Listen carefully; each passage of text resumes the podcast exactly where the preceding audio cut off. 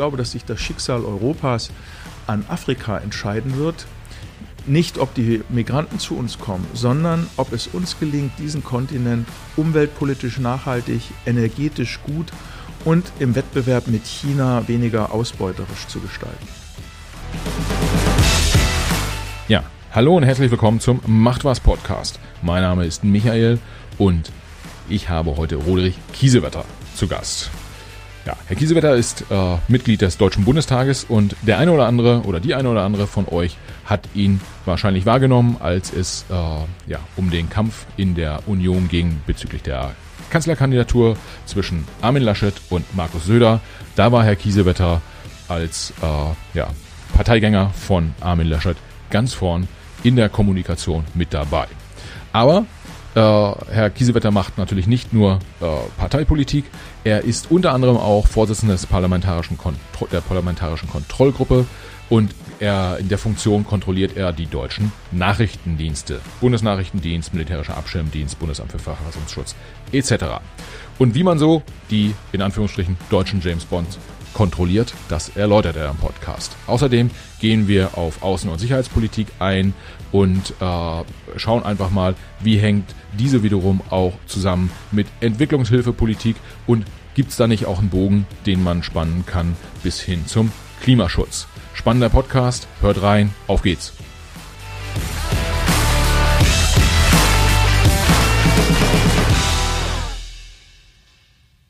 Und herzlich willkommen zum Macht was Podcast. Heute Roderich Kiesewetter zu Gast, äh, unter anderem Bundestagsabgeordneter und Vorsitzender der PKGR. Ihr werdet euch fragen, was ist das? Äh, und ehrlicherweise die Erklärung, was das ist, das überlasse ich doch direkt mal Herrn Kiesewetter. Kiesewetter, schön, dass Sie da sind und äh, vielleicht zwei, drei Sätze Wer sind Sie und was machen Sie? Ja, ich heiße Roderich Kiesewetter, bin 57 Jahre alt, verheiratet. Ich habe zwei erwachsene Kinder und bin seit zwei Jahren auch Großvater. Ich habe, bevor ich in den Bundestag kam, vor zwölf Jahren 27 Jahre bei der Bundeswehr hinter mir. Bin dort äh, Diplomkaufmann gewesen, war im Aufbau Ost und war acht Jahre international bei der Europäischen Union und der NATO. Hatte auch mehrere Auslandseinsätze hinter mir auf dem Balkan und war sehr häufig in Afghanistan. Entscheidend war für mich tatsächlich dass ich für unser Land etwas tun wollte als junger Mensch und auch früh Führungsverantwortung übernehmen. Und dann hat sich im Laufe der Jahre ergeben, dass ich in meiner Heimat die Gelegenheit bekam, zum Bundestagsabgeordneten zu kandidieren. Das habe ich 2009 auch gemacht und bin jetzt seit zwölf Jahren bei der Bundeswehr. Äh, Blödsinn.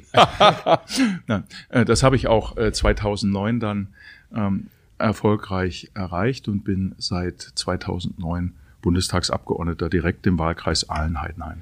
Äh, Sie haben gesagt, das finde ich ganz spannend, äh, die Möglichkeit hat sich ergeben, sozusagen in den, in den Bundestag äh, einzuziehen.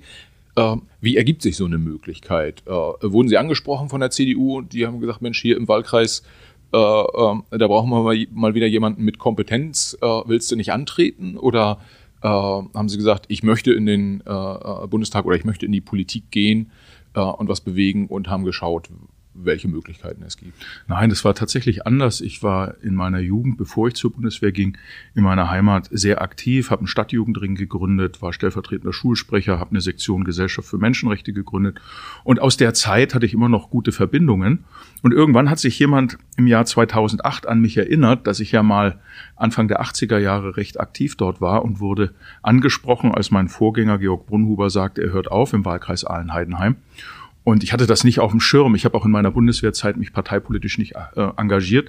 Ich war oft in Gemeinderäten kooptiert, zuletzt auch in in Hermeskal, wo ich mal Bataillonskommandeur war. Aber das war mir nicht in die Wiege gelegt und ich hatte auch nicht die Absicht.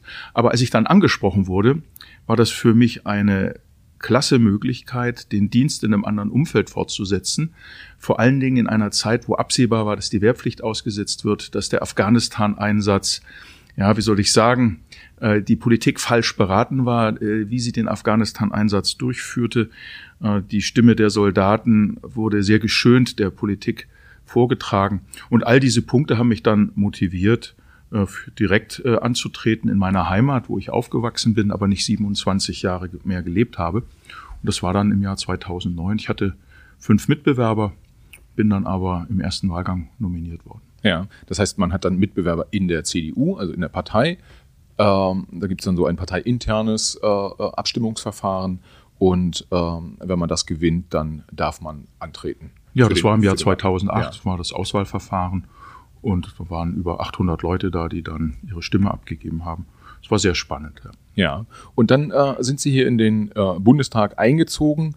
Ähm, Sie sagten, Sie haben so ein bisschen politische Erfahrung auch dann äh, in der Jugend äh, schon gesammelt. Wahrscheinlich war es dann hier aber äh, nochmal eine, eine deutlich andere, andere Welt äh, oder eine neue Welt, die Sie, die Sie kennengelernt haben.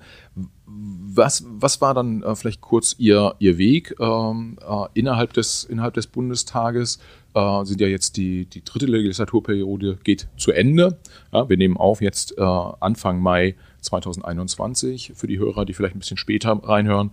Und äh, der Bundestagswahlkampf äh, für die 2021 steht an, sprich da wären Sie dann das vierte Mal schon, schon dabei.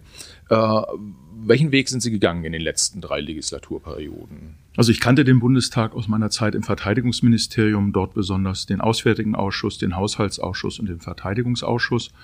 Äh, dass ich dann in den Auswärtigen Ausschuss kam, habe ich als großes Glück empfunden und auch als Auszeichnung. Für so einen Wahlkreis ist natürlich spannender Wirtschaftspolitik, Verkehrspolitik, Umwelt, Energie. Ich habe einen Lehrstuhl für erneuerbare Energien gegründet.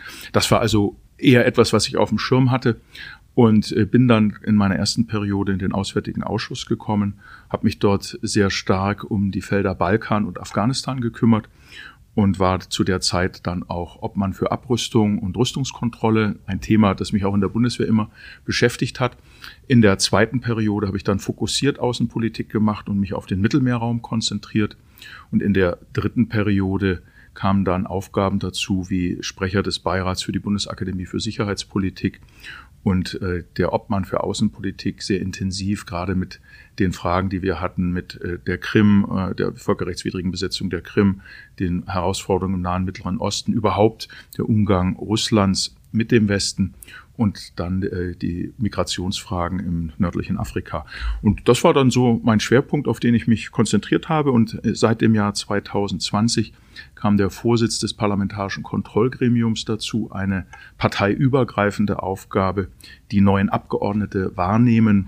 Bin dort als Vorsitzender Primus inter pares. Das hat mit Parteipolitik sehr wenig zu tun, sondern hier geht es vorrangig um eine umfassende inhaltliche Kontrolle der Arbeit unserer drei Nachrichtendienste. Ja, was ähm, bei Ihrer äh, Karriere sozusagen auffällt, ist, dass Sie sehr stark, ich sag mal, inhaltlich getrieben äh, arbeiten und auch äh, die Kompetenzen sozusagen, die Sie historisch mitbringen, einsetzen an Außen- und Sicherheitspolitik.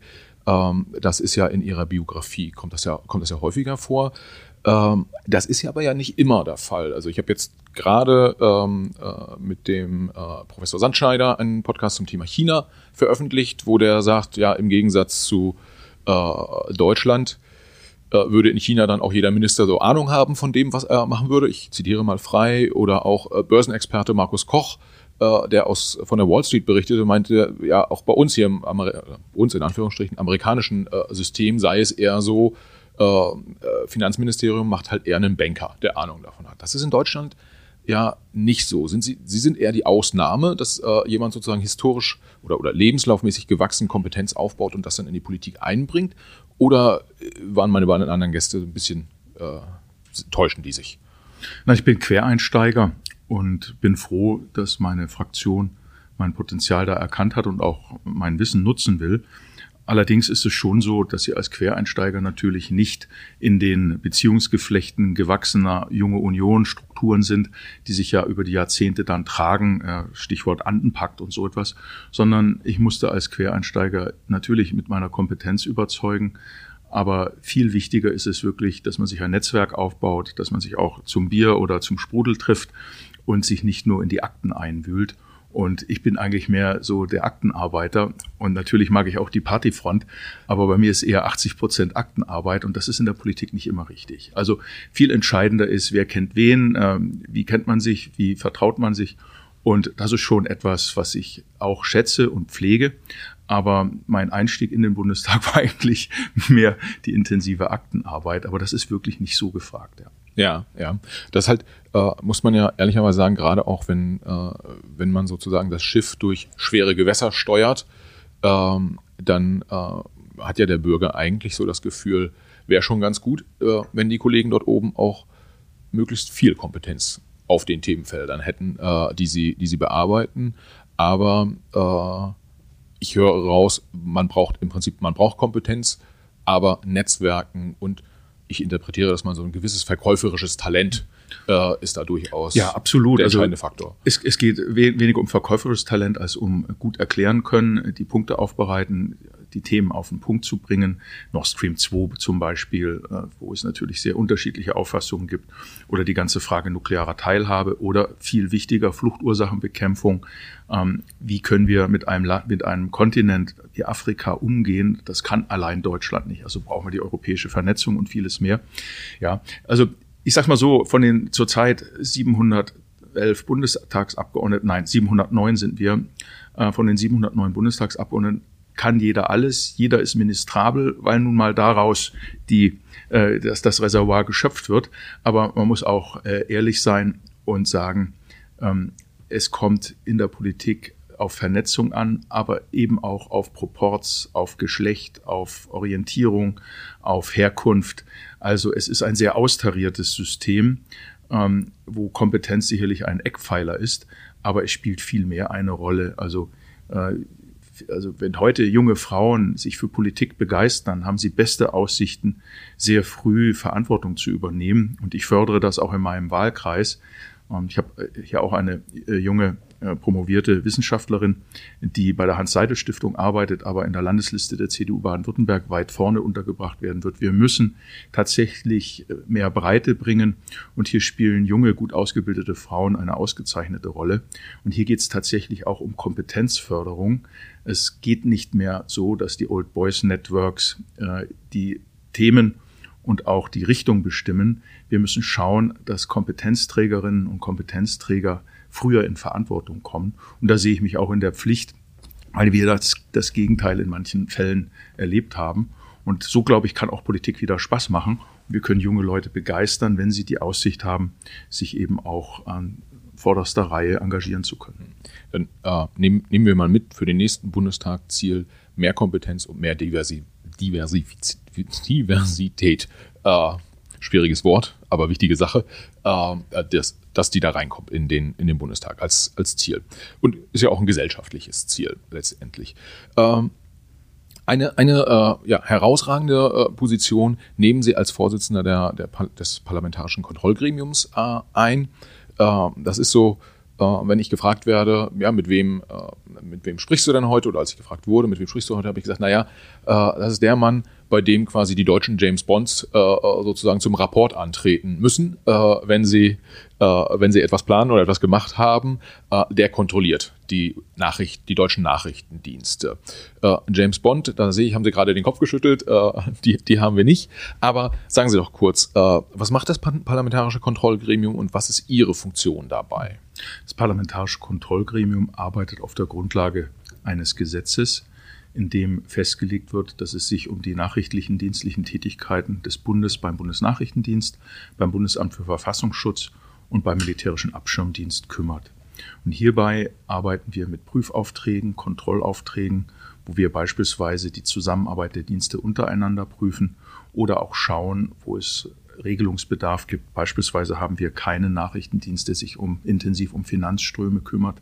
Wir haben die technische Aufklärung, die ja erforderlich ist in, in einer Cyberwelt, haben wir keinen eigenen Dienst, der sich vorrangig nur um die technische Aufklärung kümmert. Also hier gibt es auch viele Punkte, wo wir in der Herausforderung dieser Gleichzeitigkeit von Krisen, die wir haben, feststellen, äh, dass die Art und Weise, wie unsere Nachrichtendienste sind, einen Status quo repräsentieren, der aber in zehn Jahren wieder anders sein muss. Wir müssen also auf der technischen Entwicklung mithalten. Bald wird es 5G geben. Äh, die Frage der Cyberabwehr spielt eine große Rolle, aber eben auch, dass wir geeignetes Personal gewinnen und unsere Dienste auf Augenhöhe mit Partnerdiensten wie Briten, Franzosen, Amerikanern und so weiter Israel zusammenarbeiten können. Also dies alles spielt eine Rolle. Und wir haben im Parlamentarischen Kontrollgremium natürlich einen Überblick über die wesentlichen äh, Fragen, mit denen sich die Dienste beschäftigen. Entscheidender aber ist, dass wir uns hier nicht von parteipolitischen Interessen leiten lassen, sondern von sagen wir, dem dem Wohle der Bundesrepublik oder der Sicherheit unseres Landes. Wir sind die viertgrößte Industrienation der Welt, haben nur ein Prozent der Weltbevölkerung und sind tatsächlich auf sehr gute Vernetzung angewiesen. Und dann brauchen wir wirklich optimale, optimal ausgestattete Dienste. Das, das heißt, Sie kontrollieren die Dienste nicht nur, äh, sondern Sie begleiten sie auch und unterstützen sie gegebenenfalls äh, bei den Herausforderungen, die jetzt die, äh, die Zeit mit sich, mit sich bringt und auch der, der Wandel in der, in der Welt. Vielleicht für die Hörer kurz, welche Dienste sind das? Äh, wollen Sie die drei kurz nochmal ja, beschreiben? Gerne, gerne. Das ist zum einen der Bundesnachrichtendienst. Das ist unser Auslandsnachrichtendienst. Der Bundesnachrichtendienst ähm, kümmert sich insbesondere um die Zusammenarbeit mit ausländischen Diensten, aber eben auch um den Schutz der Bundesrepublik Deutschland. Äh, hier geht es darum, wenn wir schon die viertgrößte Volkswirtschaft sind, dass wir wichtige außen- und sicherheitspolitische Interessen haben. Und der BND ist hier ein Informationsdienstleister für die Bundesregierung. Er unterstützt auch die verschiedenen Ministerien mit Informationen in der Entscheidungsvorbereitung. Äh, das Bundesamt für Verfassungsschutz kümmert sich insbesondere um extremistische Bewegungen in unserem Land, äh, im Linksextremismus, Rechtsextremismus, das, die ganze Frage der Querdenker, aber auch des islamistischen Extremismus, auch Zersetzung, Sabotage, Desinformation spielt eine Rolle. Der militärische Abschirmdienst kümmert sich zum einen um die Sicherheit der Soldatinnen und Soldaten, in Auslandseinsätzen, aber eben ganz besonders auch um die Sicherheitsüberprüfung der Angehörigen der Bundeswehr. Entscheidend ist aber, dass die Dienste auch untereinander gut kooperieren. Wir hatten ja in letzter Zeit Fälle von Extremisten in der Bundeswehr und da hat bisher der militärische Abschirmdienst gesorgt, dass die, wenn sie noch nicht so lange dabei waren, möglichst rasch die Bundeswehr verlassen. Aber entscheidend ist doch, was machen die dann danach, sodass auch eine Übergabe an den Verfassungsschutz stattfindet, so dass wir einen Überblick über die extremistischen Netzwerke haben. Und all dies ähm, haben wir mit geänderten gesetzlichen Bestimmungen durch Kontrollaufträge und vieles andere aufmerksam begleitet. Wichtig ist mir, dass das alles auf einer gesetzlichen Grundlage beruht. Die drei Dienste haben jeweils eigene Gesetze. Wir haben gerade das BND-Gesetz reformiert. Das Parlamentarische Kontrollgremium hat ein eigenes Gesetz, sodass auch die Bürgerinnen und Bürger, die Zuhörerinnen und Zuhörer auch wissen, die Arbeit unserer Dienste fußt auf äh, dem Grundgesetz und auf abgeleiteten Gesetzen. Und auch die Arbeit der Kontrolle ist gesetzlich geregelt, sodass es keine Grauzonen geben kann. Und das ist, glaube ich, entscheidend. Das ist nämlich wichtig für einen Rechtsstaat, dass hier Vertrauen und Verlässlichkeit herrschen. Ja, die, ähm, ich war vor ein paar Wochen bei der Frau Kalbitzer äh, beim, beim Bundesnachrichtendienst und äh, eines der wichtigsten Themen für sie war auch, dass sie, also erstmal hat sie gesagt, der Bundesnachrichtendienst äh, arbeitet nicht nach innen, also nicht, nicht in Deutschland, hört keine deutschen Telefone ab, äh, das war so das Beispiel. Ähm, und dann war ihr auch sehr wichtig, dass alles, was getan wird, klar gesetzlich geregelt ist und dass es unterschiedliche Kontrollinstitutionen gibt. Es gibt natürlich auch Punkte, wo wir Modernisierungsbedarf haben. Beispielsweise, wenn deutsche Islamisten in Syrien agieren. Äh, das ist eine ganz enge Zusammenarbeit von Bundesnachrichtendienst und Verfassungsschutz erforderlich. Äh, kann man alles in der Zeitung lesen. Also, oder auch die Zusammenarbeit zwischen MAD und äh, Bundesverfassungsschutz. Vieles lässt sich auch nicht mehr trennen zwischen Innen und Außen. Sicherheit heute hat vier Komponenten. Wir haben die innere Sicherheit, die äußere Sicherheit. Wir haben aber auch die soziale Sicherheit mit Thema Zusammenhalt einer Gesellschaft. Und wir haben die gesamte Frage wirtschaftlicher Wettbewerbsfähigkeit, die wirtschaftliche Sicherheit. Und Staaten wie China oder Russland arbeiten natürlich mit hybriden Methoden an der Destabilisierung. Auch Wirtschaftsspionage spielt eine Rolle, übrigens auch bei westlichen Staaten. Und all dies aufzuklären bedarf natürlich auch bestimmter ja, Handlungsspielräume, die die Dienste brauchen, auch untereinander. Und da sehe ich halt, das ist meine persönliche Auffassung, dass gerade mit der Überwachung von Finanzströmen, Thema Wirecard oder Mafiagelder, wir noch auf dem Auge relativ blind sind.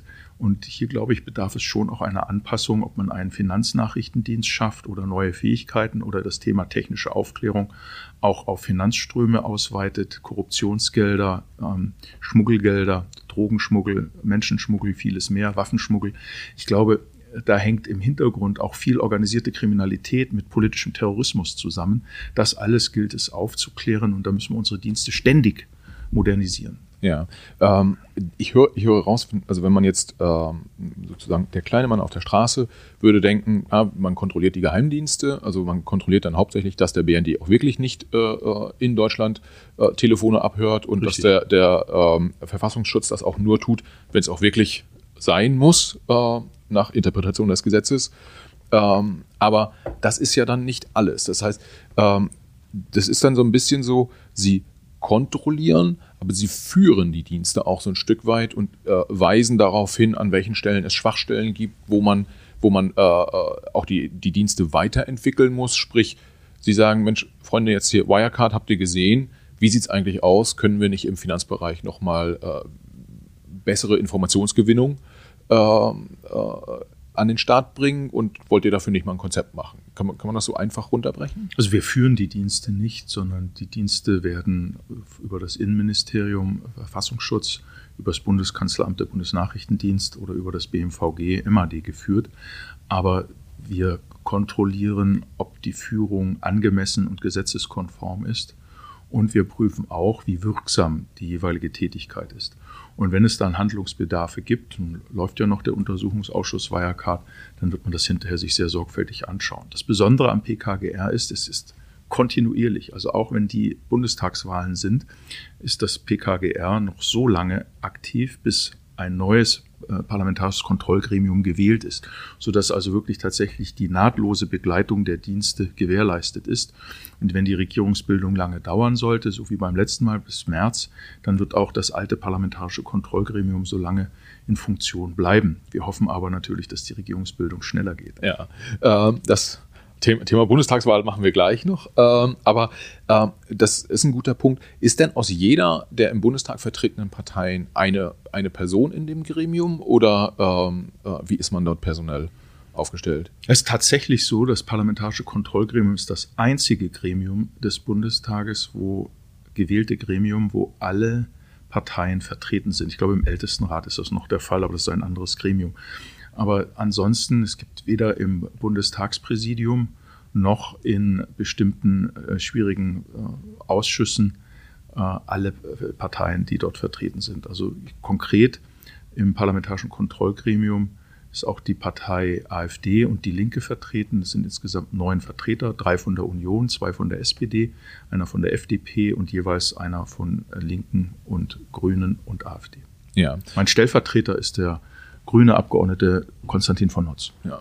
Ähm, die, die unterschiedlichen Positionen oder die Positionen dieser Parteien sind ja sehr unterschiedlich. Sie hatten vorhin gesagt, äh, das äh, parlamentarische Kontrollgremium ist das einzige, wo quasi Parteipolitik nicht so eine Rolle spielt. Das heißt, man kann sich dann auch ähm, mit dem, ja, keine Ahnung, mit der linken, mit dem linken Abgeordneten äh, an den Tisch setzen und man kriegt tatsächlich Parteipolitik aus dem Kopf raus und es geht dann darum, meinetwegen, wie arbeitet der Bundesnachrichtendienst äh, zusammen mit dem MAD für die Bundeswehr äh, äh, in Afghanistan. Das kann man dann auch, das ist ja schon auch eine persönliche Herausforderung, auch eine emotionale Herausforderung, da dann sachlich sozusagen zu bleiben und nicht ideologisch auch zu argumentieren an der einen oder anderen Stelle. Also das sind alles sehr kundige Kolleginnen und Kollegen.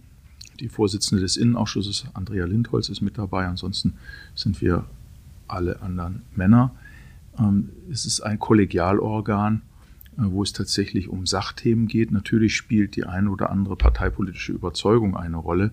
Ich als Unionsmann bin ein ganz starker Anhänger der sozialen Marktwirtschaft, beispielsweise der Subsidiarität und auch eines gewissen Grundvertrauens in den Staat. Aber das äh, berührt nicht natürlich meine, meine Kontrollaufgaben. Aber so hat jeder seine persönlichen Wertschätzungen und seine persönlichen Werte, die, die er oder sie dort vertritt.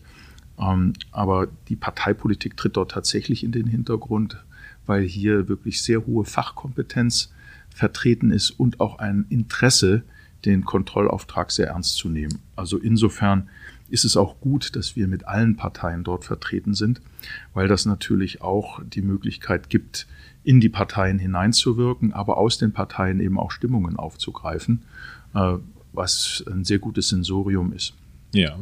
Und ähm, wenn man, ich, ich weiß, Sie können natürlich keine ja, ganz konkreten Beispiele nennen. Also können jetzt nicht sagen, Einsatz Agent X in Land Y. Äh, da haben wir, das haben wir uns mal berichten lassen und da haben wir, haben wir drauf geschaut. Aber vielleicht können wir Ihre Arbeit nochmal an, an allgemeinen Beispielen ein bisschen, bisschen konkreter ziehen.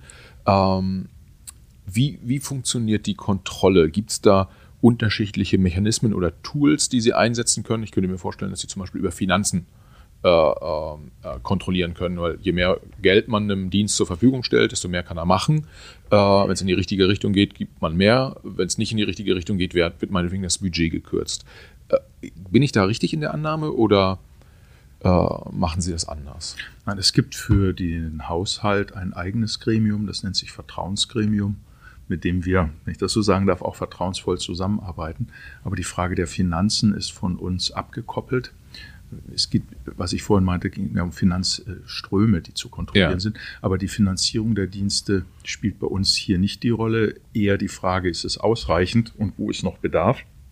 Aber die eigentliche Haushaltsfragen werden im Vertrauensgremium behandelt.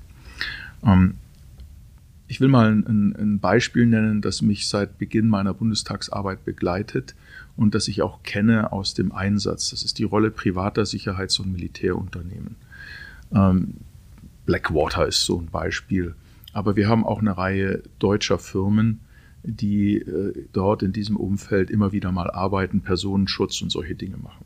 Wir haben versucht, im Jahr 2012 hier eine gesetzliche Regelung zu bekommen, dass solche Unternehmen zertifiziert sein müssen, dass sie auch einer politischen Kontrolle unterliegen. Das ist damals am Koalitionspartner gescheitert. Und hier gibt es aus meiner Sicht hohen Regelungsbedarf, weil es Staaten gibt, die nicht in Erscheinung treten wollen und dann lieber äh, ihre Sicherheit outsourcen an Firmen.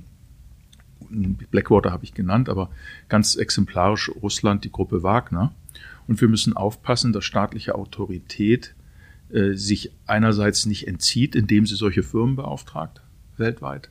Und auf der anderen Seite, dass wir nicht aus dem Umfeld unserer Sicherheitskräfte, Polizei oder auch Bundeswehr ähm, Menschen haben, die sich in ihrer Freizeit bei solchen Diensten verdingen mit, mit Nebentätigkeiten.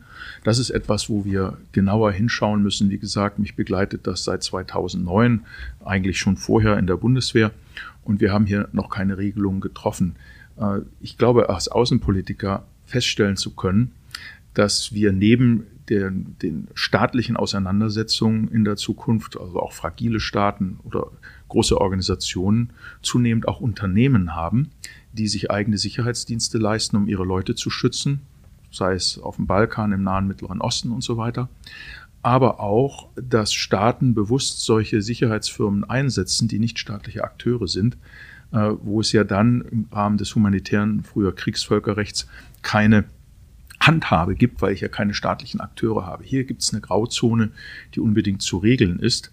Und da glaube ich auch, dass wir deutscherseits äh, etwas schärfer auch auf unsere privaten Sicherheitsunternehmen hinschauen müssen. Ja, das heißt, Sie würden im Prinzip ähm, gesetzlich kontrollieren, meinetwegen, welche privaten Sicherheitsdienste oder in welcher Form können unsere Dienste, die deutschen Dienste, auch private äh, Unternehmen beauftragen. Das könnten Sie quasi. Nein, das wollen wir gar nicht. Darum geht es gar nicht. Nein, es geht darum, dass wir nicht ähm, außenpolitisches Handeln über Sicherheitsfirmen beispielsweise in Krisenländern haben, sei es in Mali oder sei es in Libyen ja. oder in, in anderen Ländern im Nahen und Mittleren Osten. Und äh, das wäre etwas, gerade wenn, wenn deutsche Staatsbürger, die sonst beispielsweise als Polizistin oder Polizist engagiert sind, dann dort Personenschutzaufgaben übernehmen in ihrer Freizeit, in ihrem Urlaub. Das sind Dinge, äh, die aus meiner Sicht nicht zulässig sein sollten.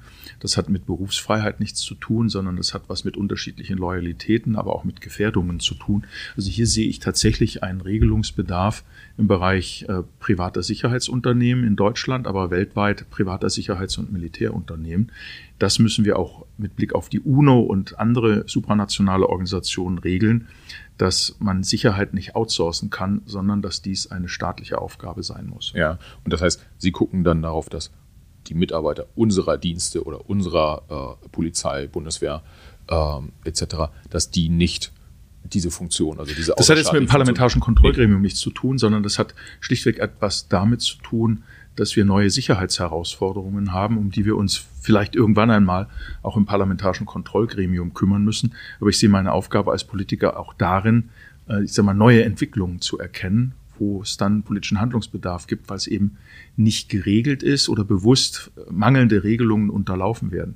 Sicherheit im Ausland muss staatliche Aufgabe sein und darf nicht, Gruppe Wagner spreche ich wiederum an, in, in Libyen dann an private Militärunternehmen übergeben werden, die dem Völkerrecht nicht unterliegen oder staatlicher Kontrolle entzogen sind. Das sind Punkte, die, die unsere Sicherheit wirklich betreffen. Auch möchte ich nicht, dass deutsche Soldatinnen und Soldaten im Auslandseinsatz mit, äh, soll ich sagen, mit Firmen in einer Linie sind, um etwas zu schützen, sondern hier erwarte ich schon auch von unseren Bündnispartnern, dass sie reguläre Soldatinnen und Soldaten einsetzen. Ja. Äh, das ist, okay, das habe ich verstanden, das ist Außen, äh, Außen- und Sicherheitspolitik. Ähm, und unsere Hörer interessiert wahrscheinlich schon nochmal so ein Stück weit, ähm, wie dann auch die, also wie sie in der täglichen Arbeit, also ist ja nicht täglich, aber äh, in, der, in der operativen Arbeit unsere Dienste dann kontrollieren. Also äh, erstatten die dann, weiß ich nicht, einmal im, im, im Quartal Bericht äh, zum Beispiel, wie ihre wie die Arbeit gerade läuft oder wie, wie funktioniert da die, diese, diese Kontrolle? Vielleicht können Sie das nochmal äh, schildern. Ja. Also wir haben ja mehrere Instrumente. Das eine sind unsere Sitzungen, wo wir meistens vorab ein paar konkrete Fragestellungen haben. Wir haben unsere jährlichen Berichte und wir haben auch öffentliche Sitzungen. Ähm, eine werden wir nach den Bundestagswahlen im September haben, die wir gemeinsam mit den Vorsitzenden äh, der, oder den Präsidenten und Präsidentinnen der Dienste machen werden. Also es findet ein Teil sehr öffentlich statt, wo eben sag mal, das, was öffentlich auch, äh, was auch veröffentlichbar ist, äh, berichtet wird, wo auch Fragen gestellt werden, wo also richtig im, im Diskurs mit Journalisten gesprochen wird. Ähm, des Weiteren haben wir unsere Prüfaufträge und dann gibt es regelmäßige Berichte, die institutionell angelegt sind beispielsweise in den Fragen der Vermeldeüberwachung und, und solche Dinge, die ja auch alle gesetzlich geregelt sind. Also es gibt ein, eine Vielfalt und unabhängig davon ist jedes Mitglied im parlamentarischen Kontrollgremium frei, eigene Prüffragen und Untersuchungsfragen zu stellen.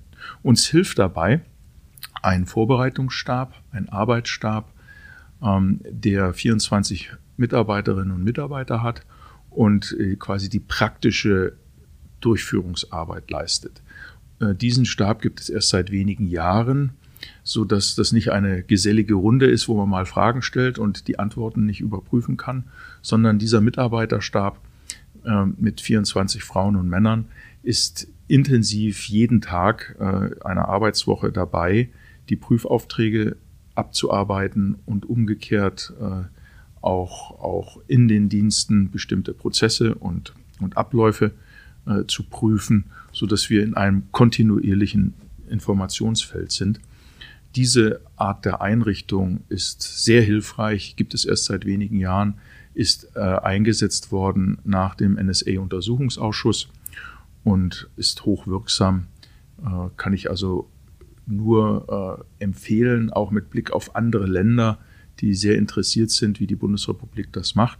Und die sind unmittelbar beim Bundestag beschäftigt, sodass also auch dass die Bevölkerung der Bundesrepublik weiß, wir haben hier äh, Leute, die sich rund um die Uhr mit dem Thema beschäftigen und uns Abgeordnete äh, auch sehr viel Arbeit abnehmen, indem sie eben in unserem Sinne arbeiten oder wir über unsere Fragen dort dann sehr intensiv Auskunft bekommen. Ja. Und gerade dieser Stab hat auch den besten Überblick über die drei Nachrichtendienste. Ich möchte fast sagen, besser zum Teil als die Dienste über die anderen Dienste.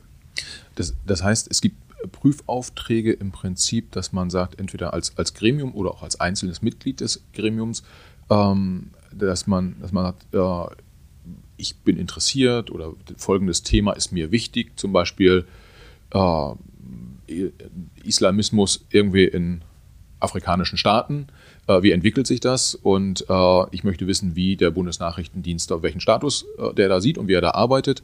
Dann gibt es so eine Art Prüfauftrag, wo man sagt, so lieber Bundesnachrichtendienst, ich möchte jetzt folgende, ähm, folgenden Sachverhalt von dir geschildert haben.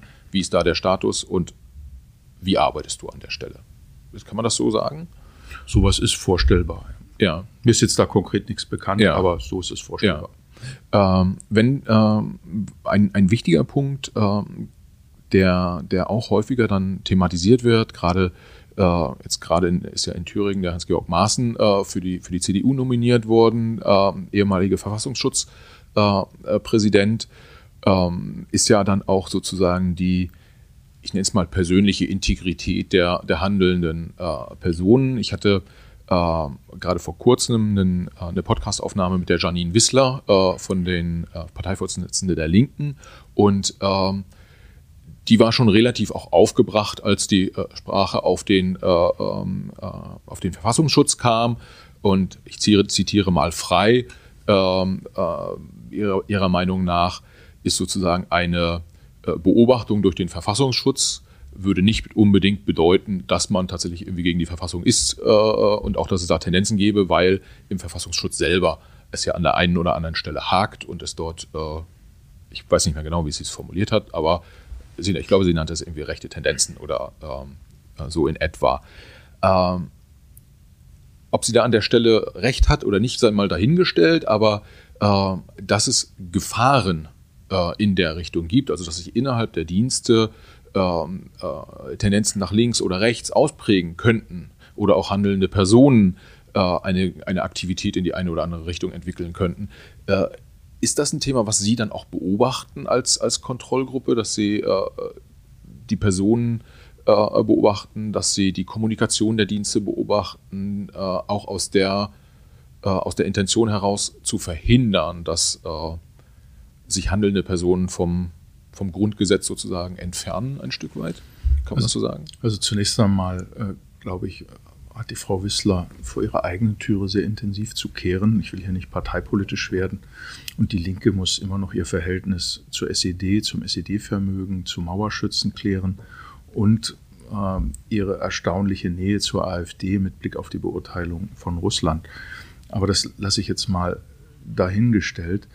Ähm, der das Parlamentarische Kontrollgremium kümmert sich um die Bundesdienste, nicht um die Landesämter äh, für Verfassungsschutz.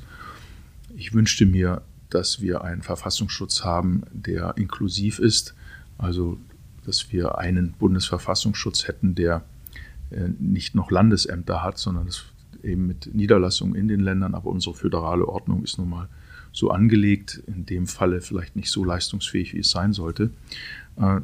Das sind in der Regel Beamtinnen und Beamte, die einen Eid auf unsere Verfassung geschworen haben. Und da habe ich erst einmal ein Grundvertrauen. Aber äh, dort, wo es Handlungsbedarf gibt, wirken die Selbstreinigungskräfte, aber eben auch die Medien sehr klar. Und ich glaube, da bleibt nichts verborgen. Und da habe ich auch ganz großes Vertrauen in die Verfassungstreue unserer Dienste. Ähm, ich habe auch mit der Frage gar nicht so sehr darauf abgezielt, auf die parteipolitische äh, äh, Ausrichtung. Ähm, nur die mal, sehr klare Aussage der Frau Wissler hat mich da auch ein bisschen, bisschen sensibilisiert. Ähm, letztendlich ist es ja schon auch ein, und da gehen wir äh, konform, sehr wichtig, dass ähm, die Arbeit der Dienste auf dem, auf dem Boden der Verfassung sozusagen äh, äh, passiert.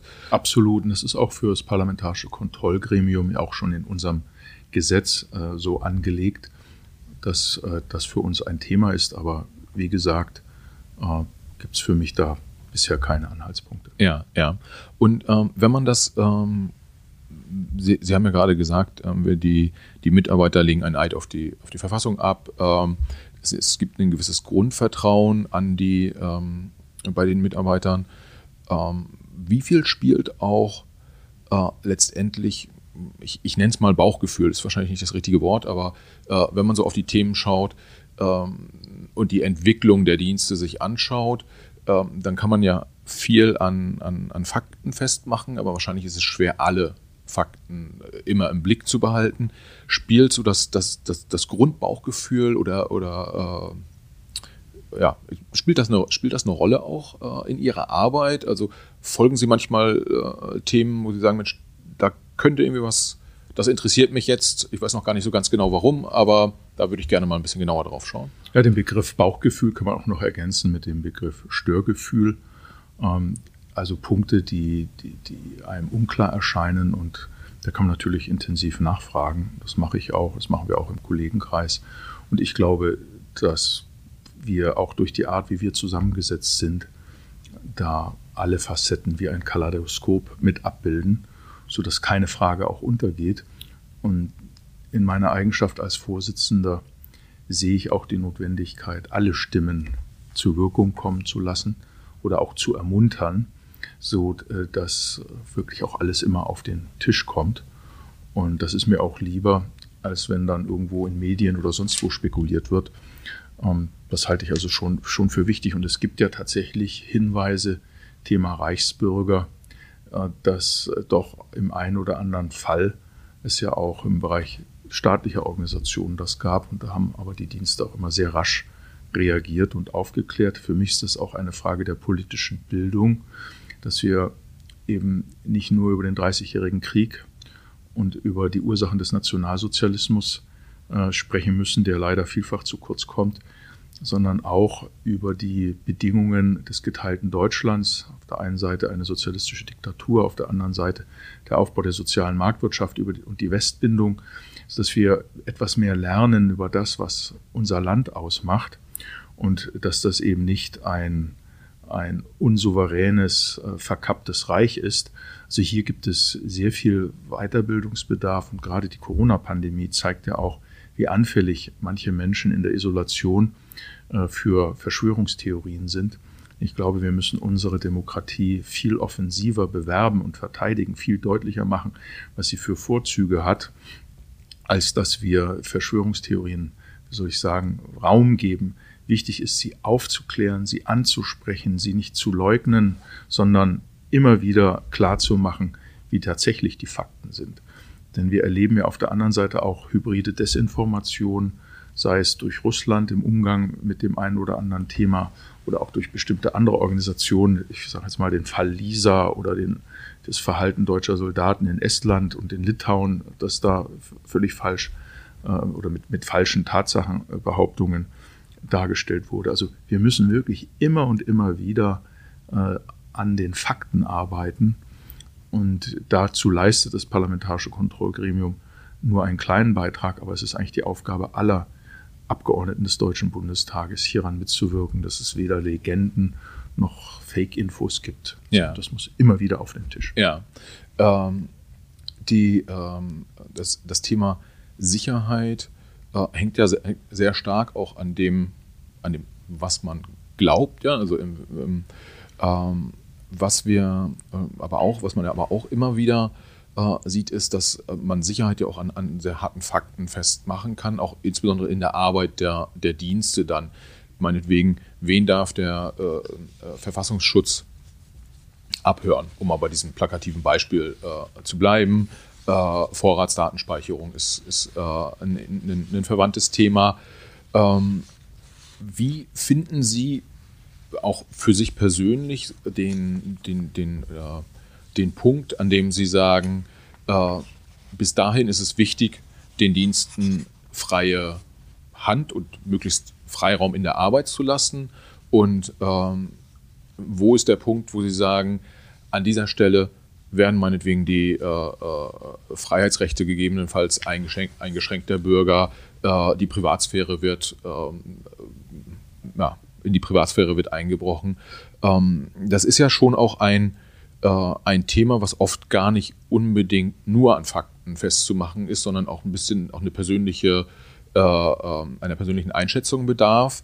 Und ich auch, auch an der Stelle zitiere ich frei, aber Edward Snowden hat, glaube ich, mal sowas gesagt wie uh, uh, Don't stay safe, stay free. Ähm, das ist ja eine Balance, die man finden muss. Wie schaffen wir das? Nein, wir haben gesetzliche Grundlagen und jede Fernmeldeüberwachung muss richterlich angeordnet werden und wird auch nochmal durch eine eigene Kommission bzw. einen unabhängigen Kontrollrat geprüft. Also hier gibt es ein ganz enges Aufsichtsnetzwerk, ähm, das unvergleichlich ist im Verhältnis zu anderen Ländern. Und wir müssen es auch machen, weil wir nur begrenzte Haushaltsvolumen haben. Der BND hat äh, seinen Haushalt in den letzten sieben Jahren fast verdoppelt auf jetzt eine Milliarde Euro. Aber wenn man weiß, dass die amerikanischen Nachrichtendienste über 70 Milliarden Euro ausgeben jedes Jahr, dann äh, weiß man, in, in, in welch kleinen Dimensionen wir arbeiten und wir regeln das ja auch alles sehr stark. Also insofern ist der Handlungsspielraum eines Bundesnachrichtendienstes im Verhältnis zu den Diensten der USA, die haben 16 verschiedene Nachrichtendienste, vergleichsweise gering. Aber er hat sehr hohe Kompetenzen äh, in bestimmten Regionen der Welt, hat sehr hohe Kompetenzen in der technischen Aufklärung und Auswertung. Also da ist jeder Euro sehr, sehr gut angelegt. Ich will damit auch, auch deutlich sagen, dass die Regeldichte im Verhältnis zu anderen Diensten vergleichsweise groß ist. Und ich bin eher in Sorge, dass unsere Dienste mit den Partnern im Ausland, also sei es jetzt die USA oder seien es äh, ja, Israel und, oder Frankreich, unsere Nachbardienste, dass äh, die Zusammenarbeit durch die große Kontrolldichte, die wir haben in Deutschland, äh, von den Partnerdiensten, sagen wir mal, sehr vorsichtig gehandhabt wird, weil sie natürlich nicht wollen, dass ihre Art der Zusammenarbeit dem parlamentarischen Kontrollgremium offengelegt wird oder vieles mehr offengelegt wird. Also da habe ich hohes Verständnis auch für die Befürchtungen, dass wir durch zu große Regelungen und Transparenz unsere Dienste in ihrer Arbeit lähmen. Deswegen bin ich auch sehr froh, dass äh, das Bundesnachrichtendienstgesetz aufgrund äh, des Verfassungsgerichtsurteils vom letzten Jahr hier sagen wir, sehr, sehr gut und, und, und doch leistungsorientiert umgesetzt wurde. Wie würden Sie haben die, Aus, äh, die, die Partner angesprochen, wie würden Sie unsere deutschen Nachrichtendienste einordnen im Vergleich mit äh, international arbeitenden äh, Diensten? Äh, Sie haben gesagt, also die, die Kontrolle ist viel äh, intensiver äh, der, der deutschen Dienste, sodass die nicht ganz so freihändig, sage ich mal, arbeiten können, wie es vielleicht die Amerikaner können oder die Israelis. Ähm, aber was ist im, in Bezug auf ähm, die Qualität der Arbeit, meinetwegen, mhm. auf die auch Bedeutung der Arbeit, auch das internationale Standing. Also ich sag mal, mhm. äh, äh, die Frau Kalbitzer hat durchaus auch angedeutet, dass man ja auch intensiv zusammenarbeitet äh, mit, mit anderen Diensten. Das möchte man ja möglichst auf Augenhöhe auch tun. Ähm, schaffen das die deutschen Dienste? Also ist der Bundesnachrichtendienst äh, mit CIA und ich glaube MI5 ist äh, äh, äh, in, in, Großbritannien, arbeitet man da auf Augenhöhe oder ist man da eher so der kleine Bruder? Na, wir arbeiten in vielen Bereichen dort auf Augenhöhe, aber ich will mal eine Zahl nennen. Der BND unterhält zu mehr als 450 Nachrichtendiensten in über 160 Staaten Kontakt. Also das sind dieses Verbindung halten, äh, können Sie auch nicht einfach nur, äh, ich sag's mal, dem Kaffeetisch machen. Also da ist diese Kooperation sehr, sehr wichtig. Natürlich gibt es ganz enge Kooperationen, die, die wichtig sind, zum Beispiel in der Terrorismusbekämpfung oder auch in der Europäischen Union, um, um Aufklärungsdaten miteinander auszugleichen, abzugleichen, auch um zum Beispiel Sanktionen oder solche Dinge zu begründen. Nein, also dadurch, dass wir den äh, Verfassungsschutz und den Bundesnachrichtendienst in den letzten Jahren sehr stark unterstützt haben, finanziell, äh, auch durch die hohe Kontrolldichte auf der anderen Seite, äh, ist die Leistungsfähigkeit nicht geschwächt.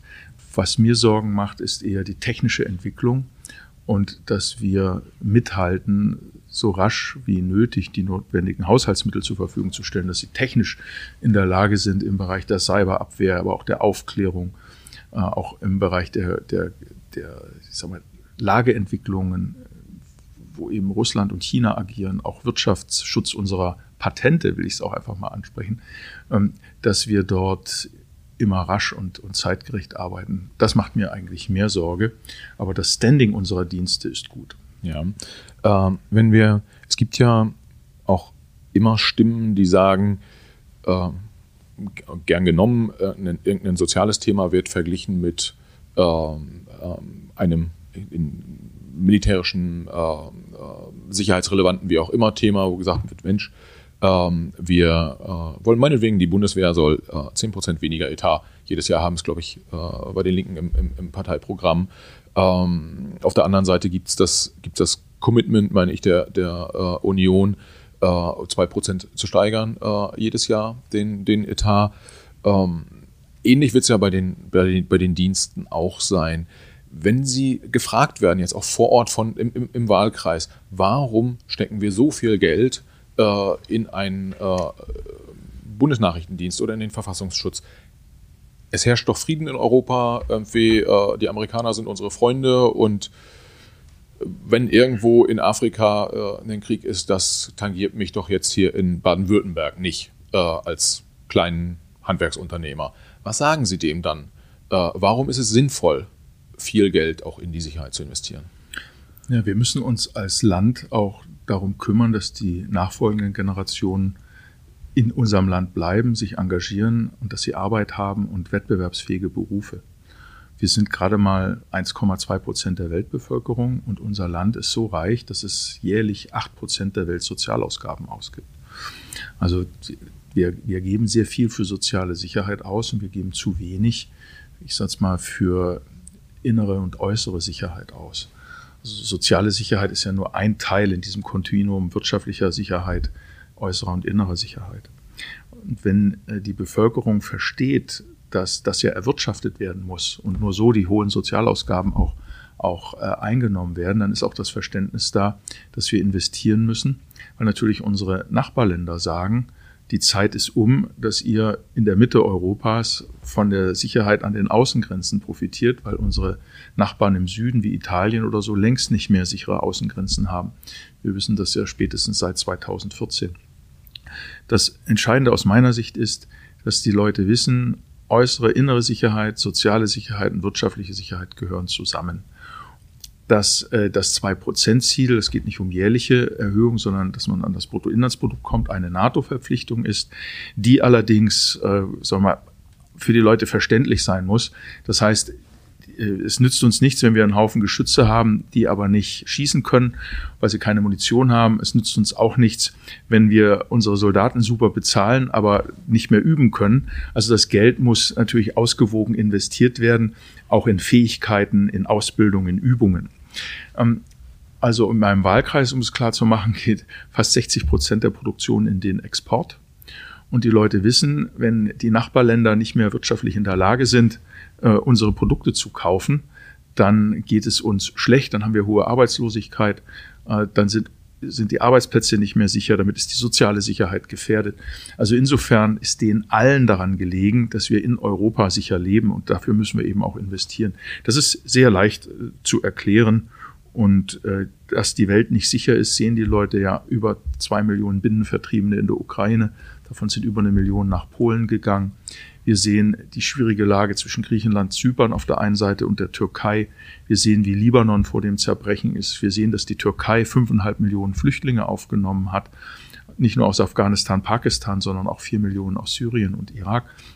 Wir sehen, wie Libyen und Algerien zerbrechlich sind, wie der westliche Balkan ein Auswanderungsgebiet geworden ist und die Menschen dort vergreisen und verarmen. Also es geht schon darum, dass Deutschland in der Lage sein muss, für Stabilität in seiner Nachbarschaft zu sorgen. Ich glaube, die, die Insel der Seligen, die wir von 1990 bis vielleicht 2010 waren, begreifen die Leute, haben wir verlassen. Wir müssen verlässlicher Partner in einem Netzwerk innerhalb Europas sein. Und äh, da wünschte ich mir auch etwas mehr Realpolitik bei den Linken. Ja. Ähm, ich, ist schon das zweite oder dritte Mal jetzt, dass wir auf die Linken kommen. Dabei wollte ich, ich wollte gar nicht auf den äh, äh, sozusagen rumhacken, in Anführungsstrichen. Ähm, mir, mir sind da nur so äh, die Beispiele eingefallen, war tatsächlich äh, spontaner Zufall.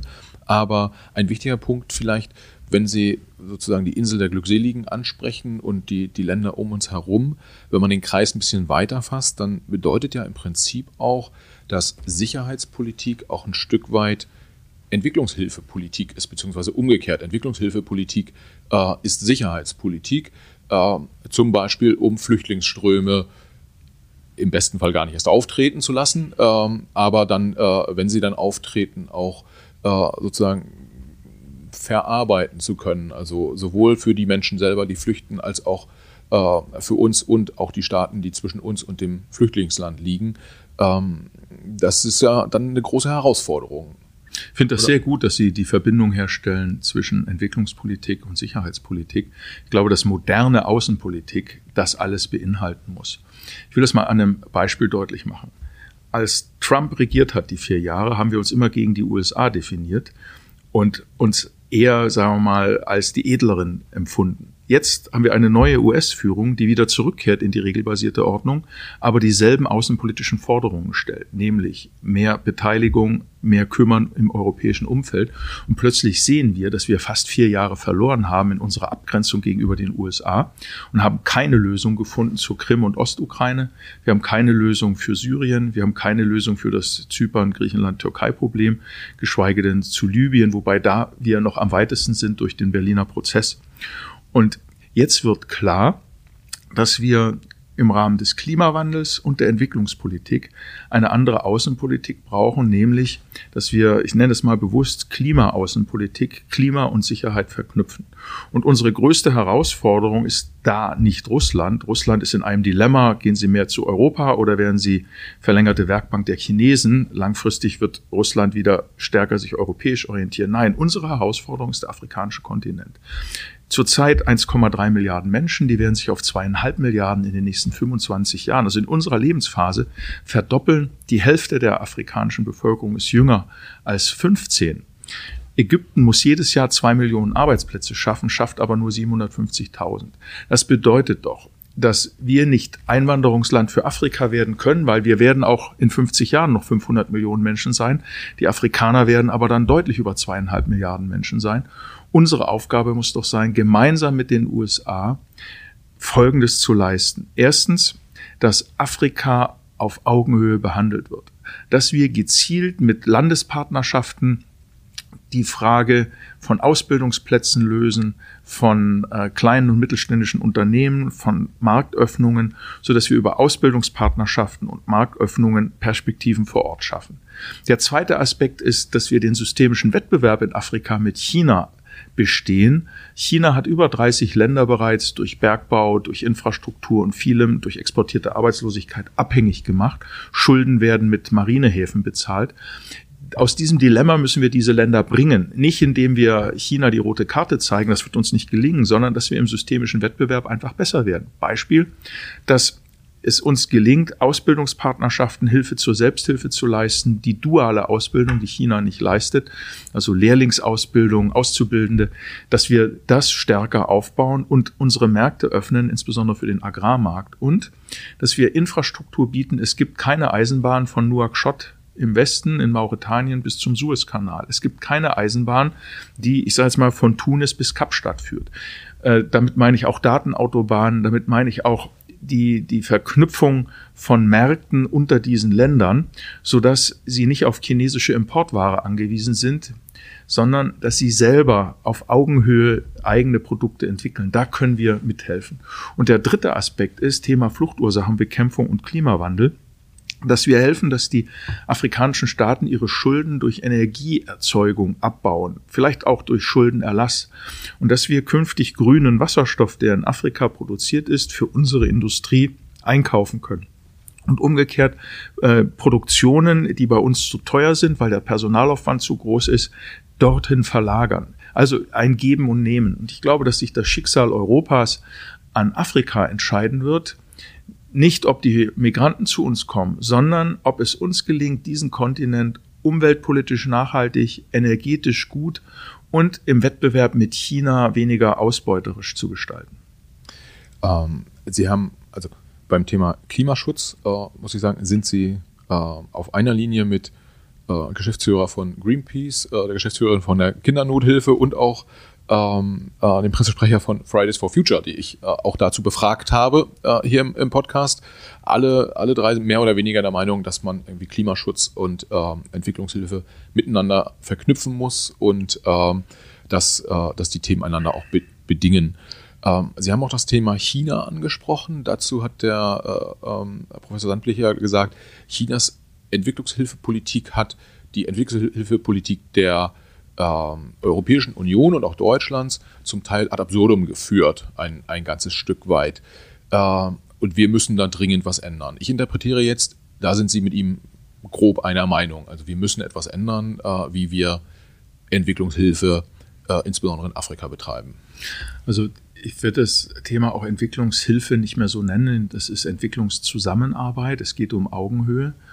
Äh, China hingegen entsendet sehr viele Arbeitskräfte und äh, stellt äh, finanzielle Forderungen, die oft nicht zu leisten sind und bekommt dafür Infrastruktur, Militärhäfen und vieles.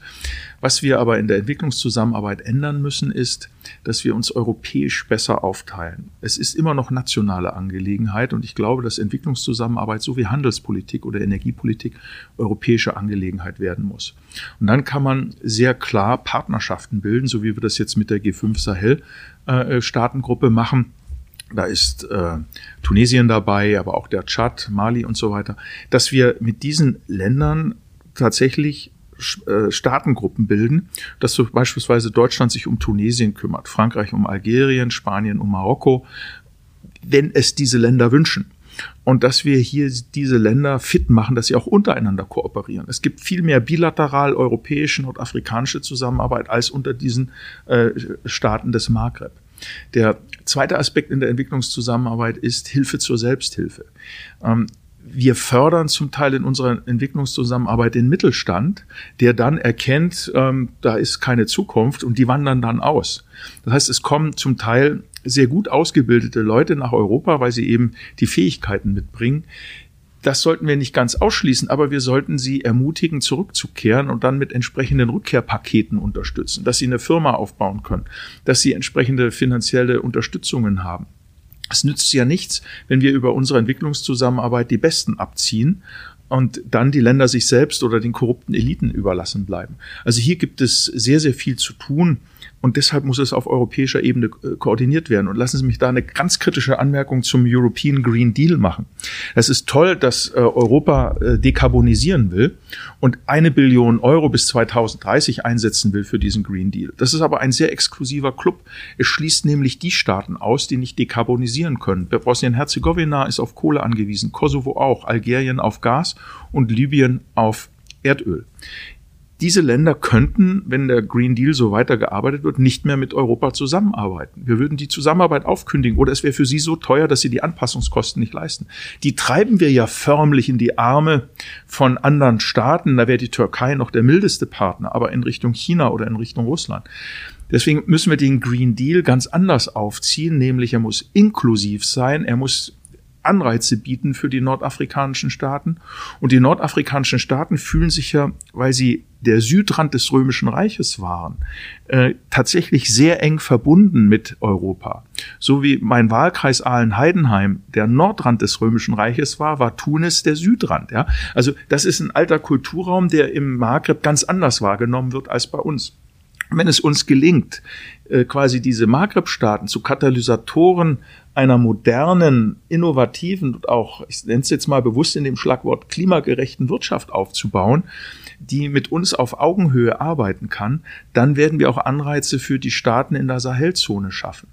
Aber in der Art und Weise, wie die Europäische Union hier gerade vorgeht, gefährdet es das, was wir über die letzten 20 Jahre mühsam mit südlicher Nachbarschaft, östlicher Partnerschaft und so weiter aufgebaut haben. Deswegen kann der Green Deal zu einer wahnsinnigen Fehlinvestition, Fehlallokation von Ressourcen werden.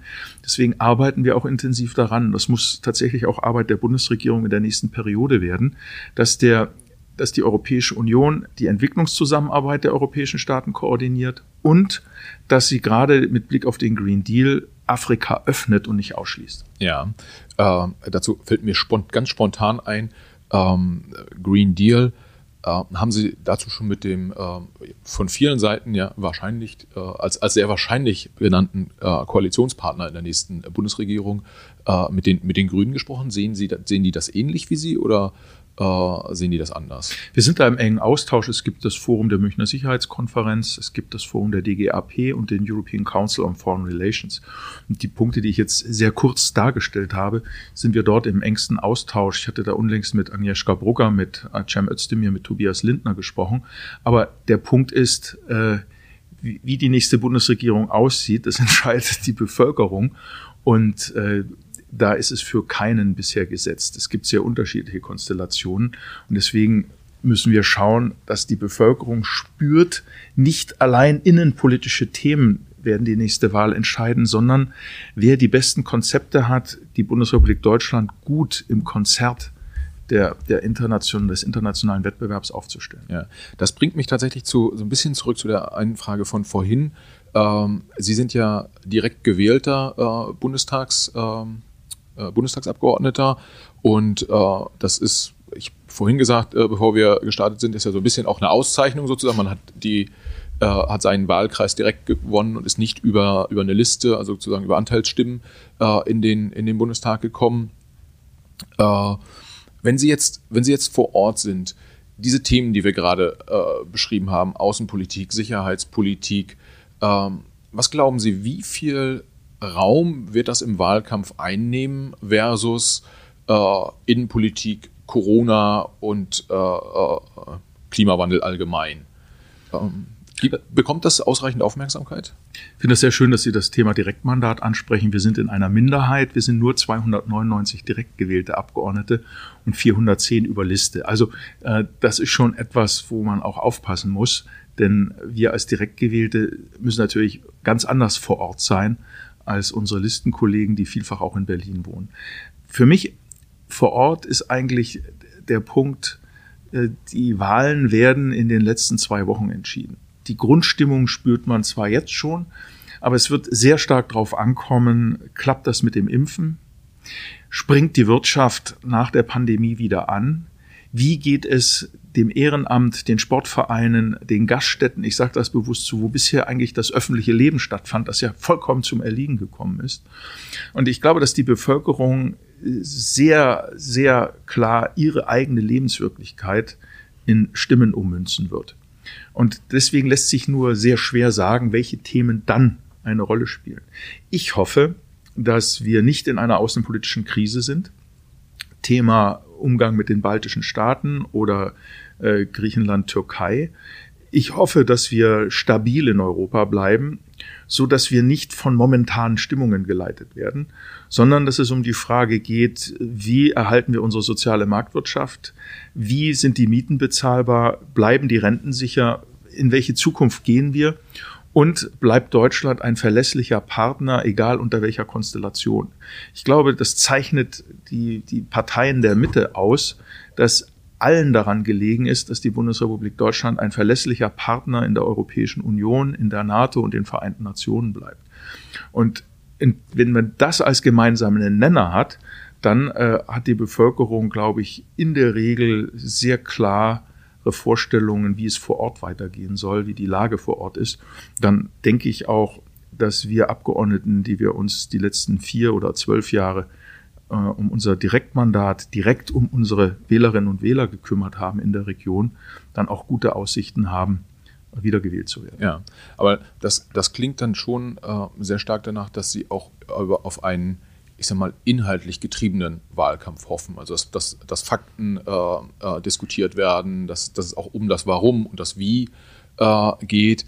Das, da sind sie ja schon auch im, ich sag mal so, ihr, ähm, der Minister, Ministerpräsident in Sachsen-Anhalt ähm, hat äh, jetzt vor kurzem, als es um den Wettstreit äh, Laschet oder Söder für die Kanzlerkandidatur ging, sowas gesagt wie, äh, jetzt wird es nicht mehr so auf Programme und Inhalte ankommen, sondern eher so auf Umfragezahlen. Und das klingt dann ja für den geneigten Zuhörer so ein bisschen so wie, irgendwie müssen wir jetzt äh, die Latte überspringen ähm, wer uns darüber hebt, ist uns eigentlich auch egal.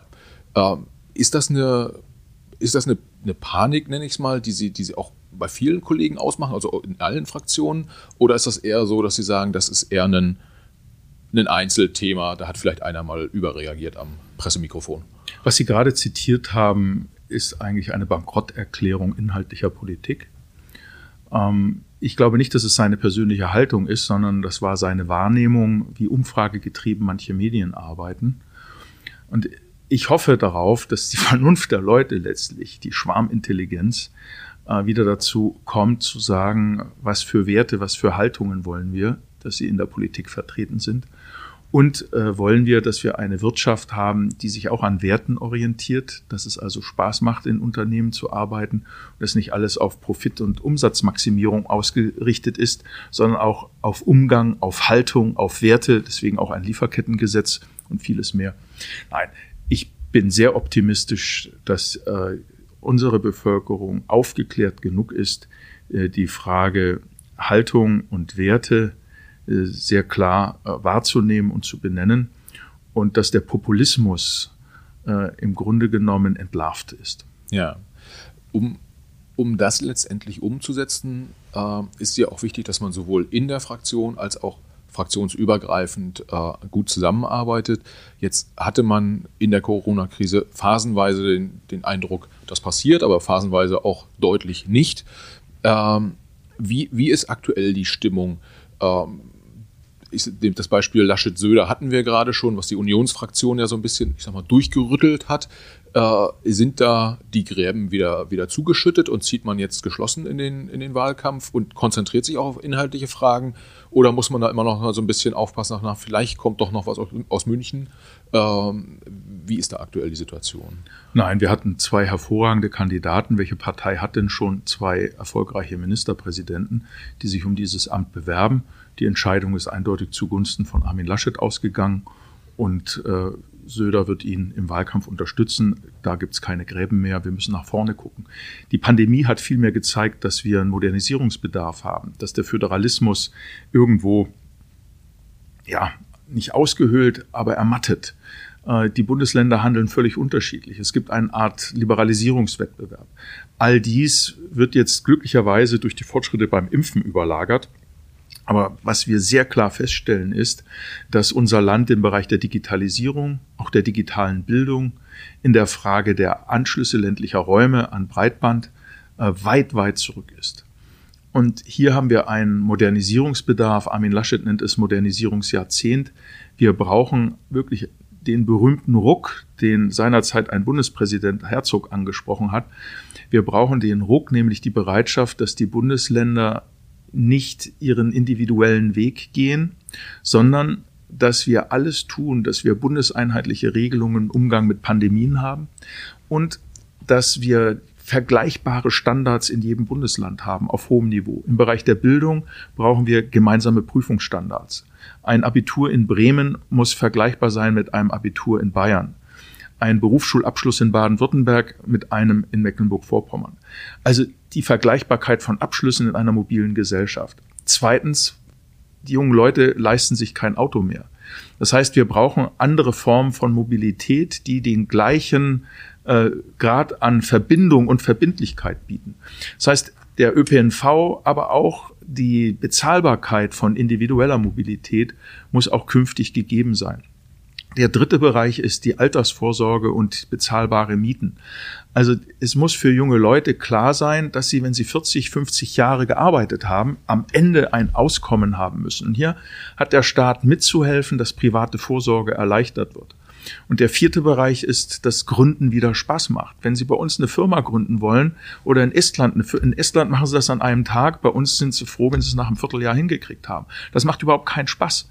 Das sind alles Dinge, die ganzen Auflagen, Regelungen, die Bauauflagen, die wir haben. Wir brauchen eine Entfesselung in vielen Bereichen. Ich habe jetzt nur vier Bereiche angesprochen. Es gibt noch vieles mehr. Ich bin auch der Auffassung, dass wir aus der Pandemie die Lehre ziehen müssen. Wir brauchen eine zivile Reserve. Es kann nicht sein, dass eine Bundeswehr über. Jetzt gongt es hier im Konferenzraum. Ah, ich glaube, das ist nicht für uns. Es beginnt gleich eine namentliche Abstimmung.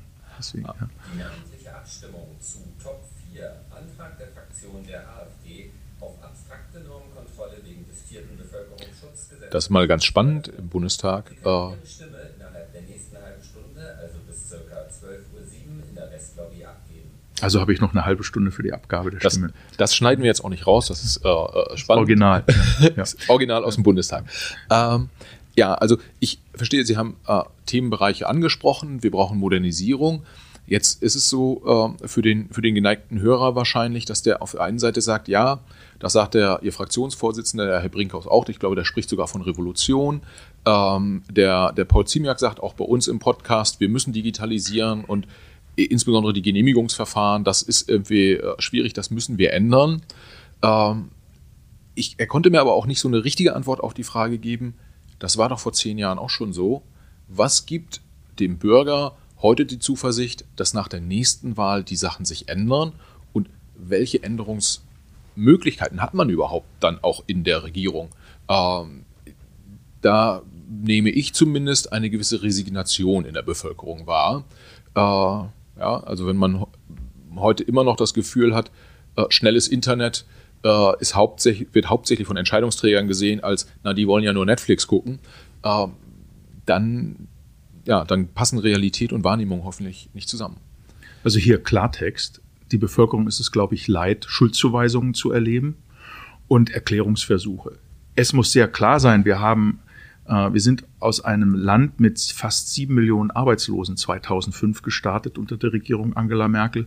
Dann kam die Finanz- und die Bankenkrise, die Eurokrise, die Migrationskrise, die Pandemie. Um nur Bruchteile zu nennen, geht es gar nicht auf Ukraine oder Libyen ein. Äh, all dies ist ja parallel gelaufen und trotzdem stehen wir wirtschaftlich vergleichsweise gut da wie andere Länder.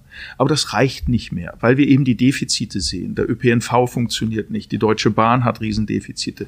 Die ganze Frage äh, der Mobilität, der Energiewende ist ungelöst. Wir steigen aus Kohle und Kernkraft aus, auch bald aus Gas, aber wir haben weder den Leitungsausbau noch die Speichersystematik gelöst. Wir haben, produzieren viel zu wenig erneuerbaren Strom. Ich habe selbst einen Lehrstuhl für erneuerbare Energien gegründet in Aalen. Wir sehen die Defizite und man hat einfach zu lange gewartet und verwiesen und dann auch in unseren Legislaturperioden, die aus meiner Sicht zu kurz sind mit vier Jahren, zu viel Zeit in Verhandlungen verloren. Das heißt also, diejenigen werden überzeugen und auch gewählt werden, die mit einem klaren Konzept für den September antreten. Und es muss auch meiner Partei sehr klar sein, das Modernisierungsjahrzehnt muss unterlegt werden mit ganz konkreten Schritten, mit ganz konkreten Mitteln und auch gesagt werden, was, wann, wie, wo. Und wir müssen auch die Hemmnisse und Hemmschuhe benennen. Vielfach liegt es im Föderalismus und der von uns selbst aufgebauten Bürokratie, die oft durch Gerichtsprozesse erst entstanden ist, weil immer noch mehr Auflagen kamen. Und die Bevölkerung äh, wird entweder nicht wählen oder schräg wählen, weil wenn sie hier keine klaren Konzepte bekommt. Das zweite ist, Union und SPD sind mit einer Ausnahme von vier Jahren die letzten 16 Jahre immer in einer Regierung gewesen. Da spürt man natürlich eine gewisse Ermattung. Das heißt, wir können uns nur sinnvoll erneuern, wenn wir das in der Regierung machen, wenn wir uns verjüngen, wenn wir Fachkompetenz gerade junger Wissenschaftlerinnen und Wissenschaftler mehr erschließen und wenn unser Land diesen ganzen Reformstau mit einer klugen und schnellen Entscheidung beendet diese Glaubwürdigkeit zu erarbeiten, ist jetzt der Punkt von Armin Laschet und seinem Team. Dazu gehört natürlich auch Söder. Dazu gehören aber auch viele Wissenschaftlerinnen und Wissenschaftler. Dazu gehören auch äh, der vorpolitische Raum. Und ich will nochmal das Thema zivile Reserve ansprechen. Wir brauchen junge Leute, die bereit sind, Verantwortung zu übernehmen. Wir können nicht alles auf die Bundeswehr ablasten. Wir brauchen Blaulichtorganisationen. Es muss Spaß machen, in der Freiwilligen Feuerwehr, in den Blaulichtorganisationen äh, zu arbeiten, mitzuhelfen, dass die Gesellschaft wieder zusammenhält. Ich glaube, es ist ein Mehrwert, die neben der Innovation und Entfesselung von, von äh, Abbau von äh, äh, Bürokratie, dass wir wieder ein neues Gemeinschaftsgefühl schaffen durch Aufbau von, von Gesellschaftsunterstützungskräften, die jetzt mithelfen, den Älteren den Weg zu erleichtern, die jungen Familien zur Seite stehen und vieles mehr. Wenn wir diesen Gemeinschaftsgeist schaffen, dann äh, bin ich nicht bang. Aber ich muss mir als Demokrat eben auch im Klaren sein, das bessere Konzept wird gewählt und ich hoffe, dass wir hier mit überzeugenden Lösungen antreten. Ja. Äh, Sie haben Gemeinschaftsgeist ähm, äh, angesprochen. So ein Stück weit hat man ja schon den Eindruck, dass Individualismus, Individualismus ähm, schon das Nonplusultra in den letzten, in den letzten Jahren war. Ähm, die, Sie haben einen Punkt auch angesprochen, das war das Gründen. Und meine Frage ist so ein bisschen auch verwandt zu dem Thema ähm, mit, den, mit den Nachrichtendiensten vorhin. Kann es sein, dass wir vielleicht auch ein Mentalitätswechsel brauchen, ein Stück weg von äh, Sicherheit und sei es nur die gefühlte Sicherheit hin auch zu Risikofreude und Gestaltungswillen? Ich finde das sehr gut, dass Sie das ansprechen. Ich glaube, in, in, unseren, in unserer Kultur hat Scheitern keinen Raum. Wir haben keine Kultur des Scheiterns. Wir haben natürlich in Fragen der Privatinsolvenz und so weiter ein paar Lösungen, aber da sind sie erstmal sieben Jahre weg vom Fenster. Und ich glaube, dass gerade bei Unternehmensgründungen, äh, wenn eine solide Begleitung da ist, auch ein Scheitern möglich sein muss, ohne dass jemand einen Offenbarungseid leisten muss. Sondern Scheitern ist ja auch etwas, woraus man lernt. Auch in der Politik gibt es Scheitern, wenn man nicht gewählt wird, wenn man eine Wahl vergeigt, wenn man sein Projekt nicht durchbekommt. Da lernt man und reift man dran. Es gibt eine ganze Reihe auch von, von, von Beispielen, die ich jetzt nicht nennen will. Aber das ist, das ist der eine Aspekt. Das andere ist die Art und Weise unserer Haushaltsplanung. Wir regeln alles, alles muss transparent sein. Wir brauchen in unseren Haushalten auch etwas für Disruption, wo wir einfach sagen, wir planen ein Budget ein, das natürlich besonders zu kontrollieren ist. Aber ich sage das jetzt einfach mal zum Beispiel im Verteidigungshaushalt oder im Entwicklungshaushalt, wo wir sagen, wir legen hier 500 Millionen hin für Innovation, für Disruption, für Unvorhergesehenes, wo wir Mittel zur Verfügung haben, um unmittelbar handeln zu können. Da gibt es den Einzelplan 60 zum Beispiel, den man dazu hinbekommen könnte, wo man eben auch Mehrjährigkeit, Übertragbarkeit, mehr Flexibilität hinbekommt.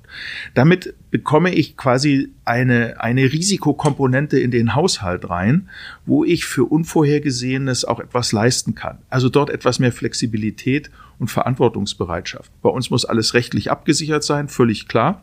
Aber ich kann ja bewusst Budgets benennen, wo ich dann eben auch, wir machen das zum Beispiel bei, bei Risikofonds, äh, bei der Unternehmensgründung, aber nur sehr marginal, dass wir eben bewusst sagen, so, wir als Gesellschaft haben ja 2013 ähm, Ukraine und Krim nicht vorausgesehen.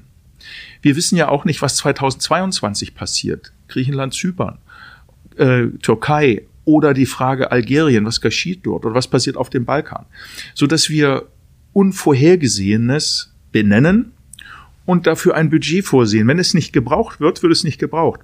Und dass wir auch bereit sind, Risiko zu nehmen, dass wir sagen, okay, in dem und dem Bereich wissen wir nicht, wie wir entscheiden. Wir stochern in einem diffusen Raum, aber nicht zu entscheiden, würde das Feld anderen überlassen oder würde tatsächlich zu strategischen Nachteilen führen. Insofern glaube ich, brauchen auch unsere Dienste, um das Thema Nachrichtendienste anzusprechen, Freiräume, wo sie für unvorhergesehenes Ressourcen bekommen. Und das ist etwas, äh, dass wir ein anderes Risikomanagement haben, weil ich glaube, die Welt wird volatiler, die Entwicklungen werden, wie es so schön neudeutsch heißt, disruptiver, das heißt unvorhergesehener und die Brüche werden lauter und die Brüche werden schneller werden. Äh, und wenn wir ein stabiles Land haben wollen, müssen wir flexibler werden, damit wir wie bei einem Erdbebengebäude bestehen bleiben, auch wenn die Strukturen wanken.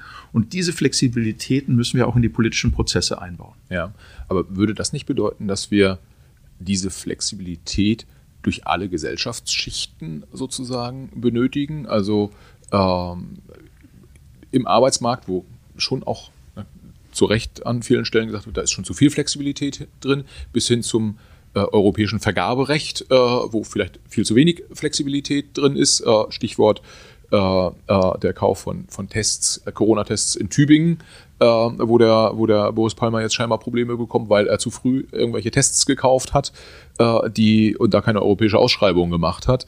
Ähm, aber das nur so, so kleine Beispiele. Im Prinzip würden Sie sagen, wir müssen durch alle Bereiche flexibler werden und offener? Also zunächst mal glaube ich, sollten wir mit Blick auf unsere Rentnerinnen und Rentner schon für Garantie und Stabilität sorgen.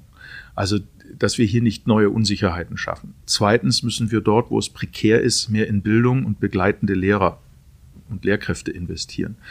Also ich kann mir sehr gut vorstellen, an Schwerpunktschulen so deutlich mehr Lehrkräfte einzusetzen, um begleitende Pädagogik zu ermöglichen, damit nicht noch mehr Leute abgehängt werden. Aber ansonsten, ja, brauchen wir eine Kultur des Scheiterns in dem Sinne, dass man auch Risiko nehmen darf und was die, die Frage der Flexibilisierung angeht, wünschte ich mir einen stärkeren Austausch zwischen Wirtschaft, Politik und Wissenschaft. Wir sind zu versäult. Wir haben uns daran gewöhnt, dass es dort die Politik gibt, dort die Wissenschaft, dort die Wirtschaft. Hier voneinander lernen, besser aufeinander zuzugehen, das hielte ich für besser. Da gibt es zu viele Barrieren. Und da brauchen wir auch Lebensarbeitszeitmodelle oder überhaupt auch soziale Arbeitsmodelle, dass der Wechsel da geht es hier auch um Rentenpunkte oder um, um Versorgungsfragen. Äh, und wir sind ja leider ein Land, das sehr stark in solchen Fragen denkt, zu Recht, aber es ist trotzdem, es lähmt in vielen Punkten, dass wir hier größere Flexibilitäten haben. Dass also, wenn man einige Jahre in der Wirtschaft arbeitet, die Punkte mitnehmen kann, dann einige Jahre vielleicht als Beamte oder Beamter, dann in die Wissenschaft geht, um dann in die Politik zu gehen, dass wir spannendere Lebensläufe haben Weil ich glaube, gerade auch bevor junge Leute abwandern, ins Ausland gehen oder sagen, Mensch, ich kann mich als Ärztin oder als Professor im, in Kanada oder in der Schweiz viel mehr entwickeln, sollten wir spannendere Lebensläufe bei uns ermöglichen. Nicht jeder möchte als Beamter anfangen und als Beamter enden. Oder nicht jeder möchte nur die ganze Zeit an der Hochschule sein, sondern möchte auch was ausgründen, möchte was entwickeln, möchte vielleicht unternehmerische Verantwortung übernehmen. Dass wir mehr Flexibilitäten haben und diese Leute dann auch stärker fördern. Die sollen dann ruhig auch mehr verdienen, sollen auch durch ihr Risiko, dass sie bereit sind, weil sie unser Land besser machen, stärker belohnt werden. Diese Flexibilitäten wünsche ich mir, ja. Ja. Kann es sein, dass äh, Anerkennung für in welchen Bereichen auch immer erfolgreiche Personen eine, eine Rolle spielt und äh, dass wir diese Anerkennung vielleicht häufiger auch, auch zeigen müssten? Einerseits ja, seien es erfolgreiche ähm, Unternehmer, Wissenschaftler, Politiker auch, ähm, ähm, aber auch so etwas wie, ähm, ich sag mal, der, der, der äh, Fußballtrainer der C-Jugend des SV Rot-Weiß Kummerow, ähm, äh, dass der einfach dass die, dessen Arbeit einfach gewürdigt wird. Also es ist ja nicht immer nur monetär, mhm. ähm, aber gesellschaftliche Anerkennung quer durch alle Bereiche. Ist das ein Thema, wo man sagt, damit kriegt man die Leute vielleicht? Ja, Anerkennung und Wertschätzung, aber eben auch Beispiele. Also ja. wirklich Lebensläufe aufzuzeigen, schaut mal, was sie oder er gemacht hat, schon in jungen Jahren. So dass ich glaube, die jungen Leute brauchen Vorbilder und das sind eben nicht irgendwie durch ähm, irgendwelche Filter gepushte tolle Bilder auf Instagram oder TikTok, sondern das ist echtes Leben. Und wenn den jungen Leuten gezeigt wird, wie man sich im echten Leben aufstellen kann äh, durch Vorbilder, ähm, das fände ich stark. Ja. Okay. Mut zum Bekenntnis auch. Ja. Ja, äh, Mut zum Bekenntnis ist ein, äh, vielleicht nehmen wir das als, als abschließenden, abschließenden Punkt. Ein Thema ist ja immer als, äh, als Politiker, dass einem äh, sozusagen die, die Aussagen von früher werden einem heute gerne auch nochmal äh, um die Ohren gehauen und ähm, äh, ja, mal wird Standhaftigkeit verlangt und dann wird sie einem wieder vorgeworfen. Also ist so, ist so meine Wahrnehmung.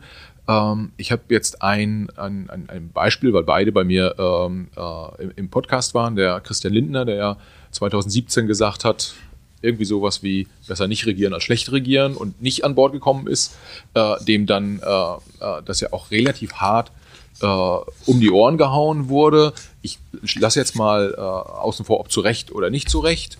Äh, ich habe aber auch mit der Janine Wissler äh, darüber gesprochen, die gesagt hat, ja, man könne grundsätzlich natürlich, wenn man in eine Koalition geht, muss man äh, Kompromisse eingehen. Ähm, und auch da war Thema, wie kommt das dann sozusagen bei der eigenen, eigenen Klientel an, wenn man Standpunkte verschoben hat in diesem, in diesem Bereich. Kann es sein, dass wir da vielleicht auch die, die Grenzen neu definieren müssen oder ähm, oder passt das eigentlich? Wie, wie sehen Sie das? Ich will es mal an einem Beispiel von mir festmachen. Ich war noch vor zehn Jahren ein erklärter Gegner der Zivilehe, der Ehe für alle. Weil ich gesagt habe, das passt nicht in mein Menschenbild, das passt da nicht rein. Und dann habe ich mich gefragt, sag mal, warum bin ich eigentlich dagegen? Warum will ich das nicht? Und habe mich informiert. Da gab es auch eine Aufnahme äh, da bei, bei Böhmermann oder so, wo, wo ich mich gegen Adoption ausgesprochen habe, ist auch sechs Jahre her.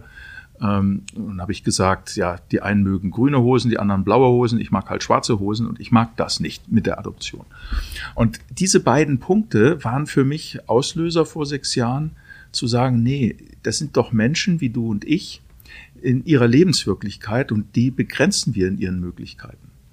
Und habe dann das radikal geändert und gesagt, nein, aus Überzeugung. Ich habe gelernt und habe über viele Jahre äh, ich habe auch in der Bundeswehr Homosexualität erlebt als Vertrauensperson und habe gesehen, mit welch doppelter Moral da umgegangen wurde. Der eine wurde strafversetzt, musste 500 Mark Strafe zahlen und der andere, weil es ein höherer Offizier war, wurde zum Eurokorps versetzt und dann befördert. Das heißt, doppelte Moral geht gar nicht. Und all diese Punkte haben dann dazu geführt, dass ich für die Ehe für alle gestimmt habe, für das Adoptionsrecht bin und beinahe in einem Festzelt, es war im Bundestagswahljahr 2017, verprügelt worden wäre, weil musste man jemanden festhalten, weil ich mich so klar bekannt habe. Und ich glaube, in der Politik werden wir dann erfolgreich sein, wenn wir uns zu Fehlverhalten bekennen oder einem Wandel bekennen und begründen, warum wir früher anders gedacht haben. Aber wir werden auch und ich denke, das habe ich persönlich auch erlebt, Anerkennung erfahren, wenn man sich sehr klar begründet für etwas, was jetzt nicht unbedingt Mainstream ist, ausspricht und das erläutert. Als ich das gemacht habe und auf der einen Seite fast die Prügelattacke erlebt habe im Festzelt, kamen sehr viele Frauen aus meinem Wahlkreis auf mich zu, die gesagt haben, ich habe ihnen eine neue Lebensperspektive damit eröffnet und sie danken. Also das finde ich dann viel, viel schöner, wenn man dann erlebt, dass man Menschen helfen kann, auch wenn es scheinbar nicht ein Thema ist, das die meisten bewegt. Und inzwischen ist es etwas, was sehr selbstverständlich ist bei uns und total akzeptiert. Und ich bin froh, dass ich war da zwar nur einer von vier Abgeordneten meiner Partei aus Baden-Württemberg, aber dass ich mit dazu beigetragen habe. Und deshalb sollte man immer auch überlegen, jetzt nicht im Adenauerschen Sinne, was kümmert mich mein Geschwätz von gestern, sondern man sollte sehr klar überlegen, was ist meine Haltung, wofür stehe ich und die Haltung überprüfen und wenn man sie ändert, das auch sehr klar kommunizieren. Das äh, ist ein gutes Schlusswort, würde ich, äh, würde ich sagen. Herr Kiesewetter, ich glaube, Sie müssen zur Abstimmung jetzt, die, die ja namentlich ist, äh, ja. da wird dann gesehen, ob Sie da waren oder nicht. Und 200 Euro zahlen, wenn man es geschwänzt hat. Äh, ich, ich, ich sage vielen Dank, äh, dass, Sie, dass Sie im Podcast dabei waren. Ähm, ja, viel Erfolg gleich bei der Abstimmung. Und, Vielen Dank, Herr Siedler. Spannendes Gespräch. Danke. Ja, hat Spaß gemacht. Ich danke Ihnen. Machen Sie es gut. Danke, Herr Siedler. Alles Gute.